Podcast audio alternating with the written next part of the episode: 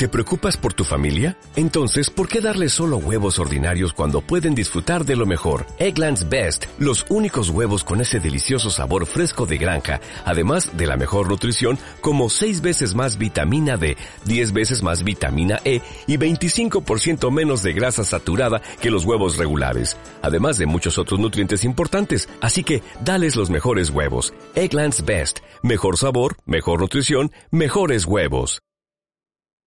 Hace unos días me topé con este artículo titulado Al sector del vino se le atragantan las redes sociales. Solo el 20% de las bodegas superan las 10.000 visitas mensuales en su web. Descuidar la presencia en Internet incide directamente en la facturación. Este artículo me llamó especialmente la atención puesto que el sector del vino es uno de los sectores con los que trabajé hace muchos años, ¿no? Eh, de hecho recuerdo que hace 10 años estuve trabajando el marketing digital de dos conocidas bodegas españolas, las cuales tengo que decir que era un auténtico desastre y no me hacían caso absolutamente en nada. Y esa fue una de las razones por las que dejé de trabajar con ellos. Y por casualidad he vuelto a mirarles, ¿no? A ver cómo estaban 10 años después y os tengo que decir que su situación digital es exactamente la misma, es decir, un auténtico desastre. Por respeto a estas bodegas, que tienen muy buen vino, por cierto, pero no voy a decir su nombre, ¿no? Pero sí quiero comentaros en este vídeo la importancia que tiene el marketing digital para el sector de las bodegas, el cual mueve millones de euros al año.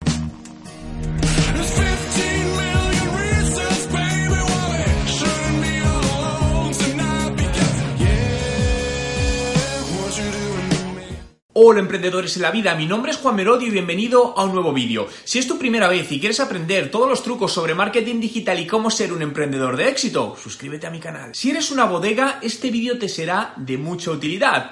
Y si no trabajas en el sector del vino, no te lo pierdas tampoco, puesto que la esencia de lo que voy a comentar es aplicable a cualquier sector. La digitalización a día de hoy de las bodegas españolas podríamos catalogarla como extremadamente pobre, y estamos hablando de que existen algo más de 4.000 bodegas de vino. Este dato es la conclusión del reciente estudio sobre el comportamiento digital de las bodegas en España realizado por la agencia de marketing Raw. Una de las conclusiones que ha obtenido este estudio es que solo el 20% de las bodegas españolas llegan a 10.000 visitas al mes dentro de su página web, un dato que es totalmente ridículo cuando analizas el volumen de búsquedas en Internet que se realizan con términos relacionados con el mundo del vino, lo que pone de manifiesto la gran oportunidad que tienen a día de hoy las bodegas para adelantar a su competencia si son capaces de establecer un efectivo plan de digitalización de su bodega. Es más, sigo sin entender cómo la mayor parte de ellas no se han preocupado de ello todavía. Supongo que la razón es porque desconocen la cantidad de ventas que les está haciendo perder su falta de digitalización y por lo tanto no el impacto que está teniendo en su cuenta de resultados. Tal y como dice el informe, con el cual estoy totalmente de acuerdo,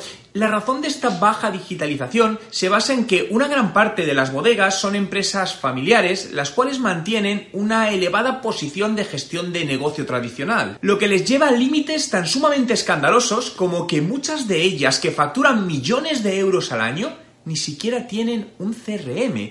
Esto me lo comentaba hace muy pocos meses una de las dueñas de una gran bodega española con la que estuve hablando y que me mostraba su preocupación por digitalizar su empresa, pero que no toda su familia estaba en la misma línea. Otra de las razones que ha hecho que no se digitalicen es que una gran parte de su negocio se basa en la exportación y no en la venta a cliente final directo, ¿no?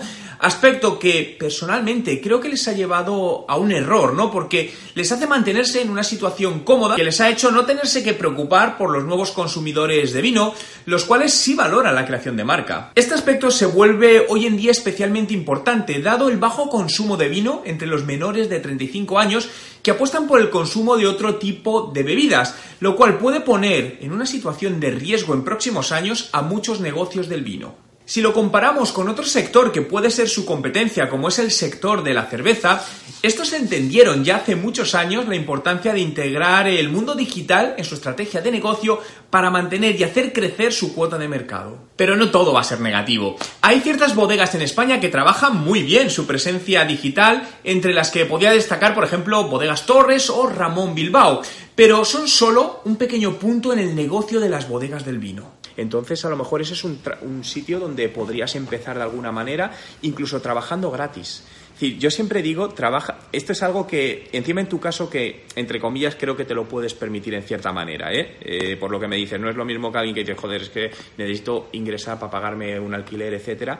Pero trabajar gratis te va a dar acceso a cosas que te pueden dar dinero posteriormente. Y eso yo lo he hecho mucho y a mí me ha funcionado. Lo hice en el pasado, ¿vale? Y te digo, por ejemplo, el último caso, eh, yo estoy lanzando un nuevo proyecto y hace tres meses una persona, un diseñador gráfico, me contactó por Twitter y me dice, oye Juan, quiero trabajar gratis para ti, para, para el diseño de Juan en tus tal y cual y cual. Y le dije, no, yo tengo personas, pero voy a lanzar un proyecto, te, te encargas de hacer la imagen digital y tal. El tío lo empezó a hacer, es buenísimo, yo ahora le he contratado ya para la empresa que voy a lanzar. Eso es buena pregunta. Al final, no, pero mira, por ejemplo, eh, el tema de los abogados. Los abogados te cobran, tú quieres eh, hacer una consulta en un abogado y no te va a cobrar menos de 70, 80 euros por una consulta. Hace dos años lanzaron una plataforma en España eh, que te permite hacer consultas a abogados de todo el mundo por 5 euros. Entonces, al final creo que cada vez todo tiende a ser más barato. Entonces, muchas veces, por ejemplo, en tema fiscal, mira, no, no, no, no, el tema fiscal, te voy diciendo ya, yo que sé, cosas que me surgen sobre la marcha, ¿eh? pero, pero por ejemplo, ¿cuál es, ¿cuál es el mayor problema de los negocios tradicionales? Que no bajan de precio porque tienen unos costes fijos enormes. Y no pueden bajar y no pueden competir porque tienen oficinas con gente ahí anclada, con unos sueldos, es decir, eso tiene un coste fijo enorme. Si tú te quitas esos costes fijos, busca cómo quitarte esos costes fijos y ahí puedes empezar desde quitarte una oficina que hay que pagar un mogollón, quitarte gente con una jornada completa y resulta que ellos no pueden bajar su precio de 50, pero a lo mejor tú lo puedes poner a 20 y aún así ganas dinero. Sacaría una segunda marca. Es decir, fíjate, cuando, cuando hablamos de disrupción, es decir, vale, te cuento aquí un poco cómo, enfoco yo el tema de disrupción empresarial. Las empresas eh, tradicionales están en un momento que, se, eh, que pueden estar planas, pero va a llegar un momento que van a ir cayendo. Esto no hay ninguna duda. Es decir, la, asesoría de tu tío, como otras asesorías, no sé si en 5, 10 o 20 años irá para abajo. Esto es una realidad porque saldrán nuevos competidores. ¿Cómo evitas eso? Te disrumpes, pero con una marca nueva, nunca desde dentro. ¿Qué quiere decir? Que si tú montas un modelo de negocio nuevo dentro de la empresa nunca va a funcionar porque los procedimientos y la gente tiene otra mentalidad y se lo van a cargar. Ahora, saca una marca paralela que utilice recursos que tienen para poder aprovecharlos y que sea más barata, pero lánzala como independiente a un target diferente y todo diferente una segunda marca. Quiero conocer tu opinión, por lo que déjame en los comentarios con el hashtag bodegas. ¿Crees que la digitalización de un negocio influye directamente en las ventas en el mismo, tanto para bien como para mal? Tan solo por dejar tu comentario entrarás en el sorteo mensual de mi curso online de estrategia de marketing digital. Si te ha gustado este vídeo y quieres que siga haciendo más vídeos como este, dale a me gusta y suscríbete a mi canal.